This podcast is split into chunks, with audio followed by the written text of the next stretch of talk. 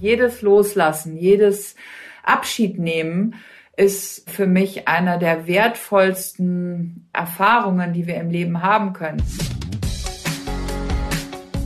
Ideen für ein besseres Leben haben wir alle. Aber wie setzen wir sie im Alltag um?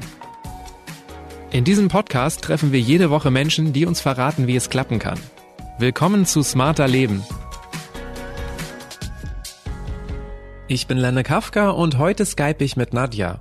Ich bin Nadja von Saldern. Ich habe eine Praxis zusammen mit meinem Mann in Berlin und Potsdam und ich berate Paare sowohl, wenn sie zusammenbleiben wollen, als auch, wenn sie sich trennen wollen, so dass es ohne Rosenkrieg abgeht.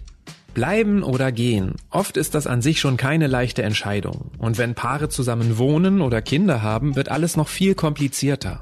Wann lohnt es sich noch an der Beziehung zu arbeiten? Und wie kann man sich im Guten trennen? Als Therapeutin und Mediatorin hat Nadja schon viele Paare auf diesem Weg begleitet. Gerade weil sie früher auch als Anwältin gearbeitet hat, weiß sie, es kommt nicht darauf an, wer recht hat, sondern darauf, eine Lösung zu finden. Nadja, wir sprechen heute übers Schlussmachen und übers Trennen. Du selber bist aber seit 31 Jahren mit deinem Mann zusammen. Du hast drei Kinder. Ihr beiden habt zusammen eine gemeinsame Praxis. Von außen betrachtet wirkt das wie eine Bilderbuchfamilie. Wie ist denn Trennung dein Thema geworden? Also Trennung ist deshalb mein Thema, weil ich es in der Familie sehr habe. Ich komme aus einer großen Familie, die sich dann auch zu einer großen Patchwork-Familie entwickelt hat. Trennung ist eigentlich mein Thema, seitdem ich klein bin, weil meine Eltern sich schon mit vier getrennt haben.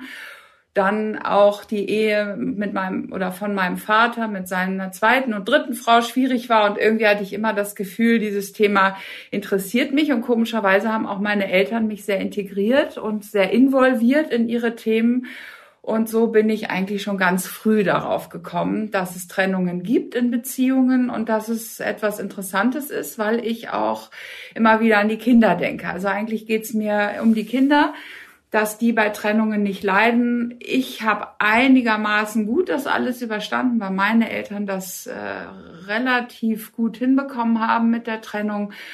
Und äh, ich würde gerne anderen Paaren, ich helfe anderen Paaren dabei, dass es ihnen auch gelingt. Du bist mit Anfang 20 mit deinem Mann zusammengekommen. Wie viel Erfahrung hast du eigentlich selber im Schlussmachen?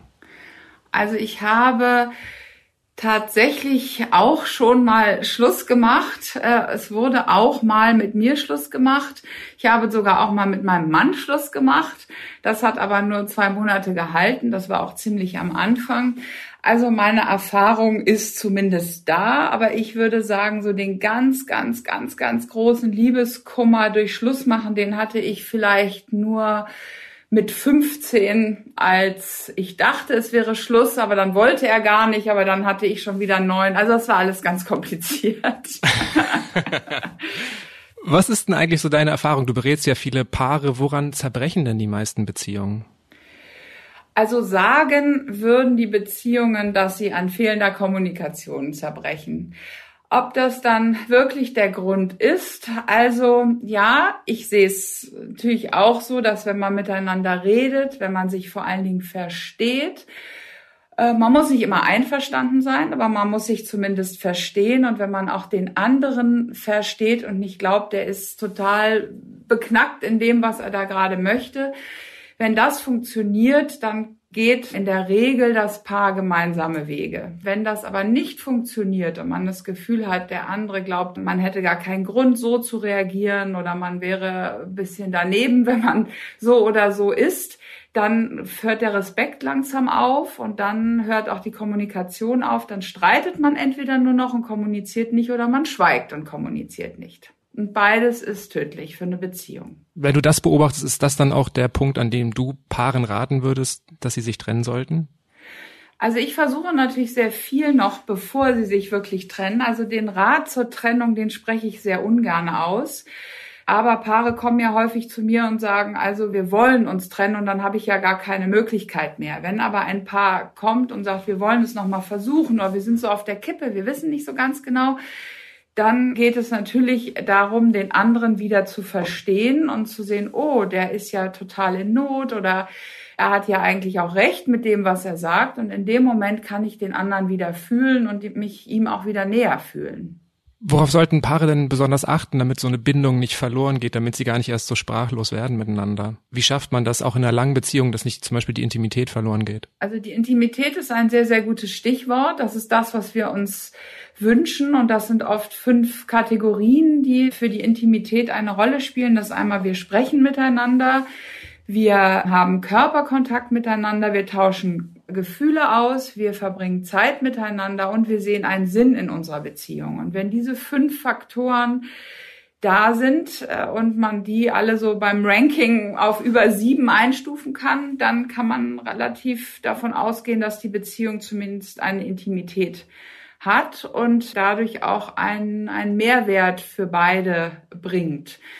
Wenn das natürlich wegfällt, dann kommt irgendwann nicht mehr der Körper oder die Zeit oder die Gespräche fallen weg. Und das kann eine Beziehung so ein paar Jahre aushalten. Aber irgendwann wird diese Keimzelle, aus der dann ja auch viel entstanden ist, wie Familie, Geborgenheit, die haben sich was aufgebaut, dann geht das in der Regel kaputt, weil die Intimität es nicht mehr hält. Du hast gerade angesprochen, den Sinn in einer Beziehung zu sehen. Jeder, der schon mal länger in einer Beziehung war, kennt es vielleicht, dass es Momente gibt, in denen man auch an der Beziehung zweifelt. Wie ist denn das, wenn solche Gefühle in mir aufkommen? Sollte ich dann schon direkt mit meiner Partnerin, meinem Partner drüber sprechen? Also es ist eine sehr gute Frage, weil das wird in der Regel nicht gemacht. Also im Streit wird gesagt, äh, ich trenne mich und ich will nicht mehr und ich gehe. Das kann man aber in der Regel nicht so ernst nehmen, weil in diesem impulsiven Moment sagt man schon mal Dinge, die man dann aber doch wieder zurücknehmen möchte. Wann man mit seinem Partner redet, ist tatsächlich schwierig. Ich bin der Meinung, man sollte sehr schnell reden, damit der andere merkt, oh, hier ist wirklich Ärger. Wir können jetzt zu, zum Paartherapeuten gehen oder wir können uns jetzt auch mal wirklich miteinander beschäftigen. Man kann merken, oh, ich habe mich vielleicht, ich habe unsere Beziehung vernachlässigt und ich muss mal eine Schippe drauflegen. Aber die Realität zeigt doch, dass Menschen lange damit erstmal im Stillen mit sich hadern, dann vielleicht sogar eine Affäre beginnen und dann erst irgendwann, wenn es wirklich aus ihnen rausplatzt, darüber reden. Und das ist eigentlich zu spät. Also wünschen würde ich mir ein frühes Sagen, aber die Praxis zeigt, dass die Paare ja eh schon nicht mehr so ehrlich miteinander sind und deshalb sich auch nicht trauen, in diesem ehrlichen Gespräch, also in dem Gespräch über Trennung, äh, wirklich aufeinander zuzugehen. Aber wenn man jetzt nur so zweifelt, kann es dann nicht auch sein, dass man vielleicht noch mehr Unruhe in die Beziehung bringt? Weil ich vermute mal, es wird ja meine Partnerin verletzen.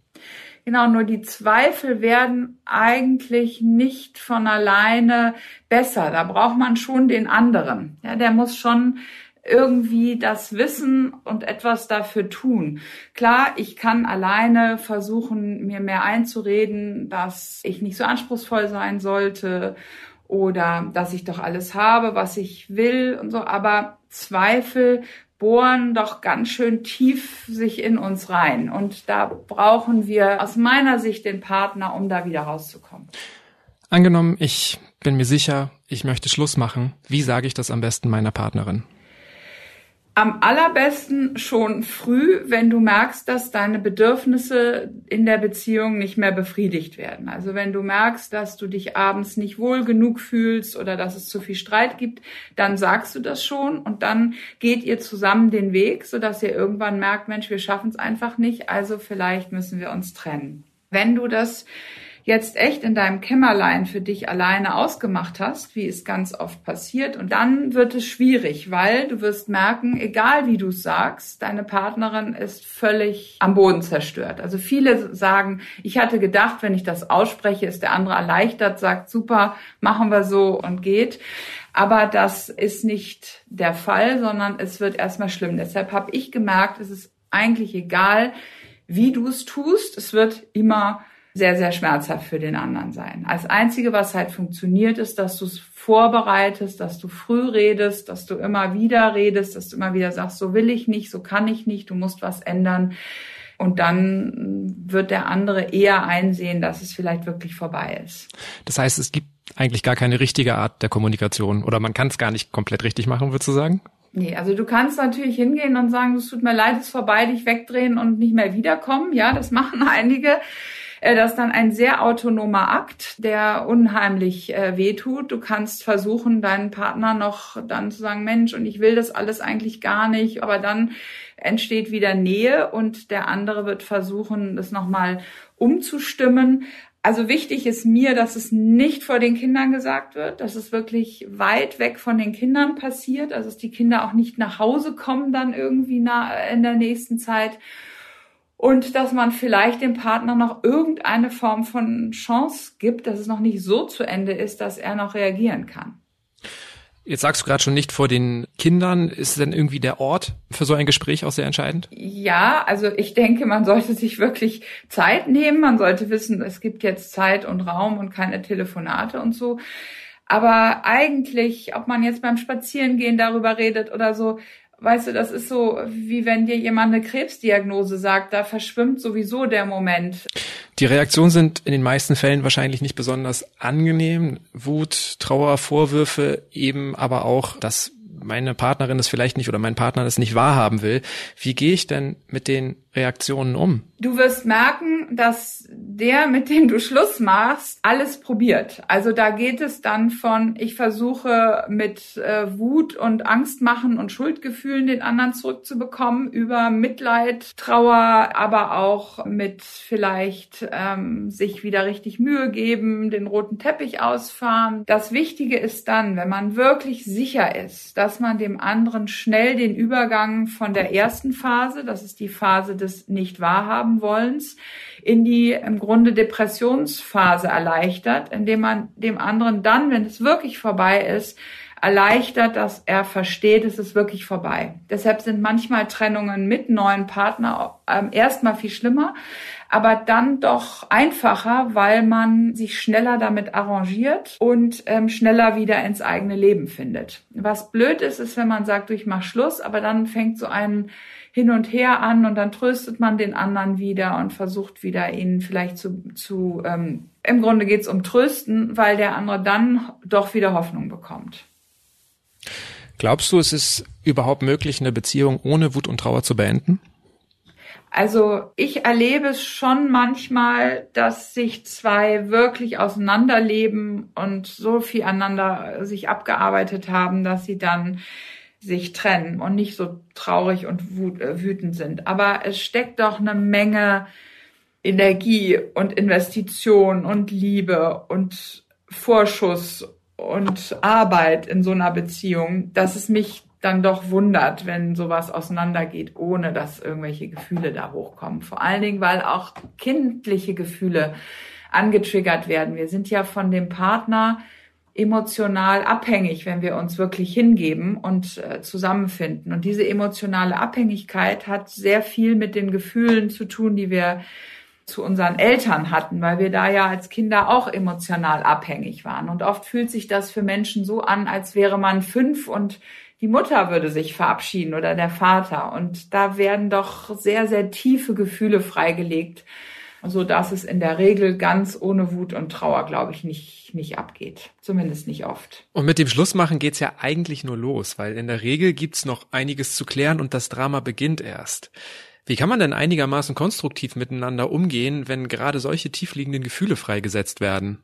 Das ist gar nicht so einfach, weil beide ja im Moment auseinander tendieren und auch wirklich keine Nähe mehr zulassen wollen, weil das würde ja wieder Hoffnung machen. Das heißt, eine Auseinanderbewegung und auch eine emotionale Kühle, die muss jetzt nochmal schaffen, an einem Thema oder an einer Vereinbarung, sage ich jetzt mal, an einer Trennungs- und Scheidungsvereinbarung noch einmal als Team zusammenzuarbeiten und etwas Gemeinsames, Gutes zu Papier zu bringen. Und das ist eine ganz schöne Leistung von den Paaren, wo ich dann auch immer wieder Hochachtung habe, wenn das gelingt. Aber viele Paare bekommen ja genau das nicht hin. Und du beginnst jetzt dein Buch mit einem abgewandelten Gedichtzitat. Stell dir vor, es ist Rosenkrieg und keiner geht hin. Ist denn das so leicht? Also ich glaube, wenn beide wirklich verstanden haben, dass ein Rosenkrieg sie nicht weiterbringt, dann ist es leicht. Das Problem ist, dass die Paare oft so spät den Absprung finden, dass sie in einer ganz hohen Eskalationsstufe schon sind.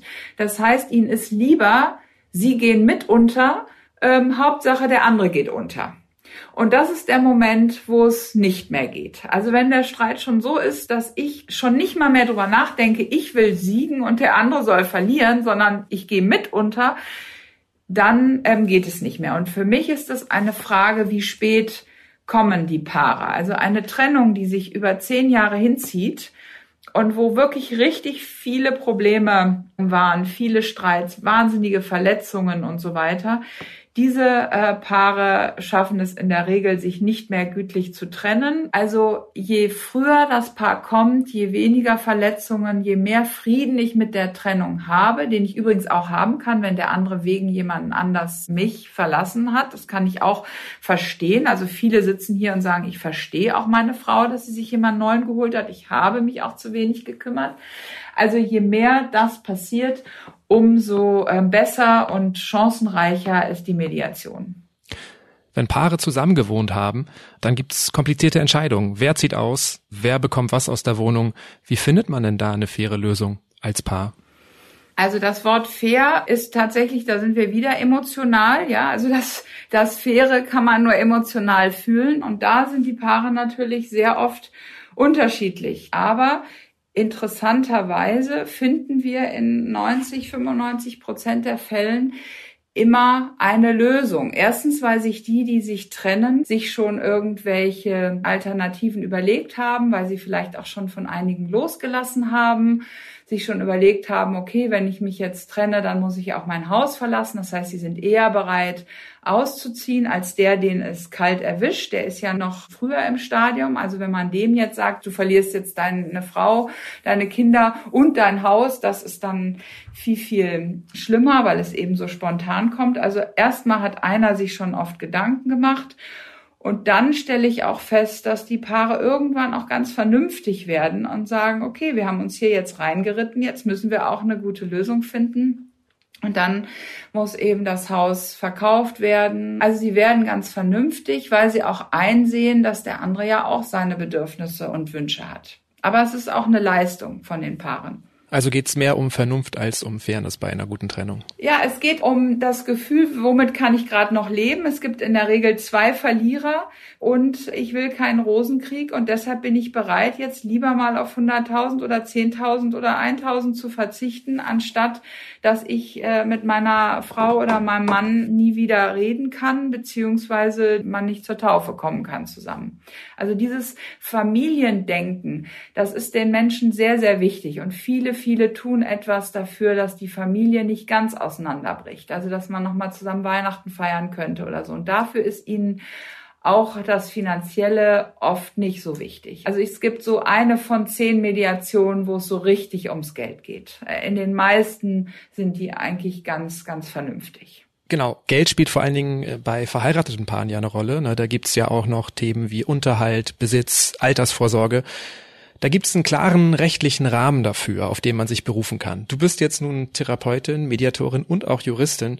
Für wie sinnvoll hältst du das denn überhaupt, das Ende einer Beziehung einfach juristisch abzuwickeln? Also ich halte da überhaupt nichts von. Ich kann nur sagen, Anwälte bringen eine unglaubliche Schärfe rein. Schon der Satz, kopieren Sie sich mal die Akten äh, des Mannes raus, damit wir nachher wissen, dass er nichts beiseite geschafft hat oder so schon dieser Satz, den muss ein Anwalt raten, weil er sonst haftbar gemacht wird. Aber wenn der Mann dann sieht, dass die Frau die Akten kopiert, entsteht zum Beispiel schon gleich ein Misstrauen. Und Vertrauen ist so wichtig und Anwälte bringen schnell ein Misstrauen rein. Wenn die zum Beispiel sagen, ja, passen Sie ja auf, Ihr Mann könnte jetzt oder Ihre Frau könnte jetzt die Schlösser austauschen, nehmen Sie, machen Sie sich mal einen Ersatzschlüssel oder so. Dieses Misstrauen, was reinkommt, das ist das, was dann nachher eigentlich zum Rosenkrieg führt. Besonders kompliziert werden Trennungen ja, wenn Paare gemeinsame Kinder haben. Einige Paare bleiben angeblich für ihre Kinder zusammen, ähm, obwohl sie gar nicht mehr glücklich sind. Glaubst du, sowas kann funktionieren? Also, es ist wirklich irre, wie oft ich erlebe, dass Paare für Kinder zusammenbleiben und sich dann danach aber wieder einander verlieben und alles ganz toll ist. Und die dann sagen, Mensch, wie gut, dass wir uns damals nicht getrennt haben. So, weil Kinder ja eine ganz schöne Belastung für eine Beziehung sind. Und wenn das Paar dann sagt, komm, diese Zeit mit Kindern, die schaffen wir, wir bleiben zusammen, wir überbrücken diese Zeit, dann kann danach auch wirklich wieder was entstehen. Wenn die Beziehung aber wirklich kaputt ist und diese Keimzelle zerstört und auch nicht mehr ernährt werden kann, dann habe ich das Gefühl, dass die Lüge, die die Eltern dann den Kindern vorspielen würden, weil es ja nicht eine einvernehmliche Entscheidung ist, wir bleiben zusammen für die Kinder, sondern ein jeden Tag eigentlich sein Unglück runterschlucken, das merken die Kinder und davon halte ich gar nichts, weil eine gut gemachte Trennung ist für Kinder gar nicht so schlimm. Kinder leiden gar nicht mal so unter der Trennung. Klar, es ist nicht ihr präferiertes Lebensmodell, aber sie leiden hauptsächlich unter dem Streit der Eltern, unter den Bomben, die dann nachher immer noch fliegen, nachdem man sich getrennt hat. Genau, und so ein kompletter Schlussstrich ist ja auch einfach schwer, weil man wird wegen der Kinder auf jeden Fall kommunizieren müssen. Und wenn es nur ums Organisatorische mhm. oder ums Geld geht, was sollten Eltern deiner Meinung nach dann unbedingt beachten? Die Kinder hatten einen festen Rahmen, in dem sie sich bewegt haben. Und dieser Rahmen ist jetzt auseinandergebrochen. Und jetzt brauchen die Kinder zwei neue feste Rahmen. Und das Aller, Allerwichtigste ist, dass man respektiert, dass es in dem anderen Rahmen anders zugeht, als in dem Rahmen, den man den Kindern dann als, als Elternteil bietet. Also bei dem einen gibt es Fleisch, beim anderen nicht. Im einen geht es vielleicht jüdisch, im anderen christlich zu. Also, dass man respektiert und akzeptiert, dass die Kinder jetzt zwei Rahmen kennenlernen und die denen sehr freundschaftlich gegenübertritt und niemals sagt, ja, bei Papa ist ja doof, weil der oder bei Mama, die hat so einen blöden neuen Freund, da dürft ihr euch nicht wohlfühlen weil dann die Kinder wieder nicht zur Ruhe kommen, wieder keine Geborgenheit haben und sich nicht ausschließlich ihrem Größerwerden, was ja anstrengend genug ist, widmen können, sondern wieder gucken müssen, dass das, wo sie drin sie leben, irgendwie Halt geben kann. Und das überfordert die Kinder. Das heißt also auch das andere Erziehungskonzept aushalten. Ja, genau. Zum Beispiel, ja weil viele Paare trennen sich ja auch deshalb, weil sie vielleicht in diesem Punkt überhaupt nicht zusammenkommen. Und das ist dann oft schwierig zu sagen, ja, jetzt muss ich das aushalten. Deshalb sage ich auch oft den Paaren, wenn sie sich trennen, über Erziehungsfragen sich zu streiten, ist ganz blöd, weil wenn man sich trennt, dann haben die Kinder die andere Erziehung ja immer noch. Ja, also die wird man nicht los. Stimmt. Wann erzählt man denn seinen Kindern überhaupt von der Trennung und wie? Also erst wenn man als Paar klar ist. Also ich fände es sogar am besten, wenn man die Umgangsregelung schon hat. Also je kleiner die Kinder, umso ähm, später. Also wenn die Kinder klein sind, dann wirklich erst, wenn man weiß, Montag und Dienstag geht ihr zu Papa, Dienst, Mittwoch und Donnerstag zu Mama und die Wochenenden im Wechsel. Wenn man das schon weiß, dann sagt man das den Kindern. Erst dann, weil dann sind sie wieder sicher und sie haben das Gefühl, oh, meine Eltern haben das ja hier alles im Griff, dann kann ich ja spielen gehen. Blöd ist, wenn die Eltern noch in der Findungsphase sind, dann merken die Kinder, die Unruhe ist ja wie bei Chefs, die nicht mehr so ganz genau wissen. Das finden die Angestellten dann ja auch nicht so, so beruhigend. Je älter die Kinder sind, umso mehr kann man sie natürlich dann auch mit einbeziehen, vor allen Dingen auch in die Umgangsregelung. Dann sollte das Paar aber so weit sein, wenn es bevor es äh, vor die Kinder tritt, dass es sagt, wir beide haben entschieden, dass wir uns trennen. Also ganz blöd ist es, wenn der eine sagt, ja, Papa will sich trennen, weil er mich nicht mehr liebt und der ist überhaupt doof und so, weil die Kinder sind halb Mutter, halb Vater und alles, was ich negativ gegen den Vater oder gegen die Mutter sage, sage ich auch gegen die Hälfte im Kind. Angenommen, wir haben das jetzt alles total gut beachtet, meine Frau und ich. Wir haben uns getrennt, wir haben die Sachen hinbekommen. Ab wann glaubst du, ist denn sowas wie eine freundschaftliche Begegnung wieder möglich? Wie viel Zeit sollte man sich dafür lassen? Einer leidet in der Regel mehr als der andere. Oft leidet man gar nicht mehr so unter der Partnerschaft, die kaputt ist, sondern unter der Familie und dem allen, was kaputt ist. Und ich erlebe, dass wenn man zu früh wieder eine Freundschaft hat, dass dann diese, ich sag mal, diese Illusion, die Familie gibt es ja noch, aufrechterhalten wird. Also stell dir vor, ein Mann bringt, wenn er die Kinder zur Frau bringt, der Wechsel stattfindet, dann trinkt er immer noch einen, einen, Wein mit der Frau und sie haben einen schönen Abend und dann fährt er wieder nach Hause. Oder sie verabreden sich ganz oft im Kletterpark alle zusammen als Familie. Dann wird diese Illusion der Familie aufrechterhalten und einer von beiden findet in der Regel dann nicht ins eigene Leben, weil er immer noch hofft und die Kinder sind auch immer noch im Hoffmodus. Deshalb glaube ich, deine Frage muss man so beantworten, dass man erstmal wirklich verstanden haben muss, dass sowohl das Paar als auch die Familie vorbei ist. Und wenn das wirklich dann der Fall ist und man verstanden hat, okay, das gibt es auch nicht mehr, und dann vielleicht beide wirklich morgens aufwachen und sagen, und jetzt will ich auch gar nicht mehr. Also der Moment, der muss da sein bei beiden. Dann, glaube ich, kann wieder eine Freundschaft entstehen. Wenn es nicht zu viel Verletzungen gab, weil meine Freunde suche ich mir natürlich aus nach wem vertraue ich und so. Und wenn dann natürlich viel passiert ist, dann hat man sich ja eventuell auch als Freund disqualifiziert. Glaubst du eigentlich, dass wir aus dem Umgang mit unseren Beziehungen auch was für andere Trennungen im Leben lernen können? Also wenn ich den Job wechsle, wenn ich meine Heimat verlasse und in eine neue Stadt muss? Na, unbedingt. Also jedes Loslassen ist ja für mich eines der wichtigsten Übungen. Am Ende unseres Lebens müssen wir von allem loslassen, wenn wir dann in den Tod gehen. Und jedes Loslassen, jedes Abschied nehmen, ist für mich einer der wertvollsten Erfahrungen, die wir im Leben haben können. Erfahrungen, dass wie klein wir doch eigentlich sind auf dieser Welt, wie unwichtig unser Ego ist, wie gut wir auch mit uns zurechtkommen können. Also wenn ich manchmal erlebe, dass, dass ein Paar bei der Trennung kommt und ich sage jetzt mal, die Frau verlässt den Mann für jemand anders und der Mann ist komplett niedergeschlagen und dann kommen die ein Jahr später wieder oder vielleicht nur der Mann, dann erlebe ich eine Stärke, die da entstanden ist. Und dann frage ich immer, wie kann es sein, dass Sie heute, ein Jahr nachdem Sie wirklich am Boden waren, so stark vor mir sitzen? Und dann sagen die, die Menschen zu mir, ja, es ist so irre, als ich gemerkt habe, dass ich auch ein toller Mensch bin ohne die Liebe meines Partners. Da ist irgendwie was bei mir passiert. Und da bin ich selbstständig und autonom und viel, viel glücklicher geworden. Und das war's mal wieder mit Smarter Leben. Weitere Tipps für Paare, Familien und frisch getrennte gibt Nadja von Saldern in ihrem Buch Glücklich getrennt, wie wir achtsam miteinander umgehen, wenn die Liebe endet. Der Link steht wie immer in den Show Notes zu dieser Episode.